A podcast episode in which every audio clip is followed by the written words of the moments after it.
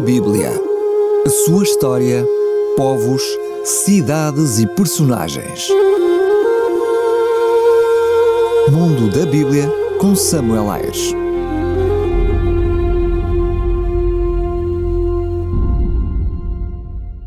A Septuaginta, a Pescita e a Vulgata. A Bíblia cristã começou a tomar uma forma mais homogénea a partir dos grandes códices cristãos anteriormente mencionados. Algumas versões do Antigo e do Novo Testamento tornaram-se textos de referência. Para o Antigo Testamento, a Septuaginta já se tinha tornado no texto grego universalizado, apesar do debate sobre os livros considerados duvidosos. Para a Bíblia cristã completa, a Vulgata escrita em latim, a língua do Império Romano, ocupou o lugar do texto universal. A Peshitta é uma versão paralela importante para a análise das variantes. A Septuaginta é a versão da Bíblia hebraica traduzida para o grego da Koiné entre o século III a.C. e o século I a.C.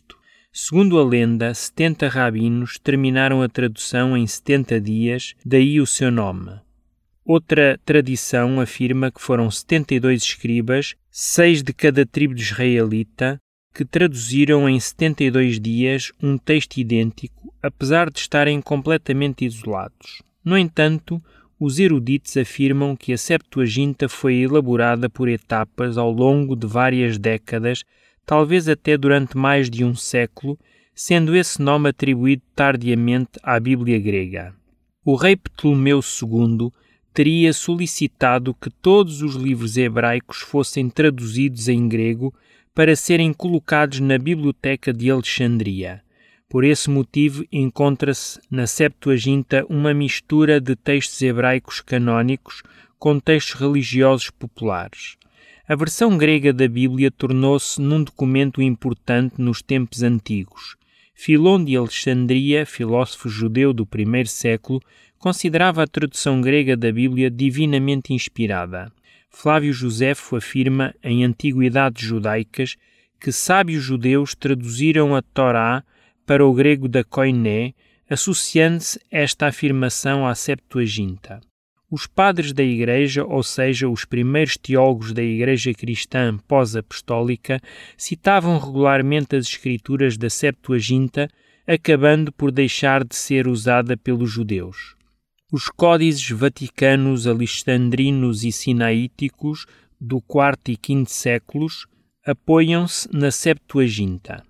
As Bíblias protestantes seguem o cânon judaico e excluem estes livros apócrifos, excepto os anglicanos que apenas rejeitam o Salmo 151.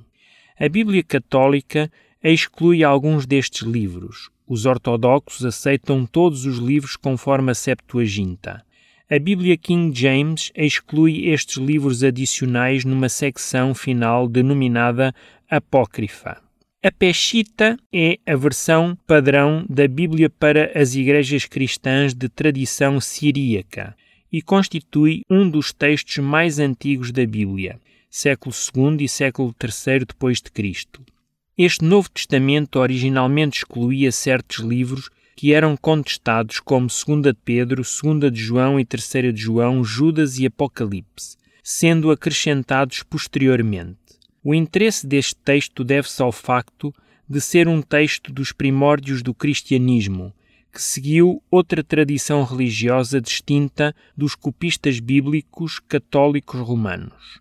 A Vulgata é a tradução da Bíblia em latim comum ou vulgar, escrita por Jerónimo no final do século IV, início do século V, a pedido do Papa Damásio I.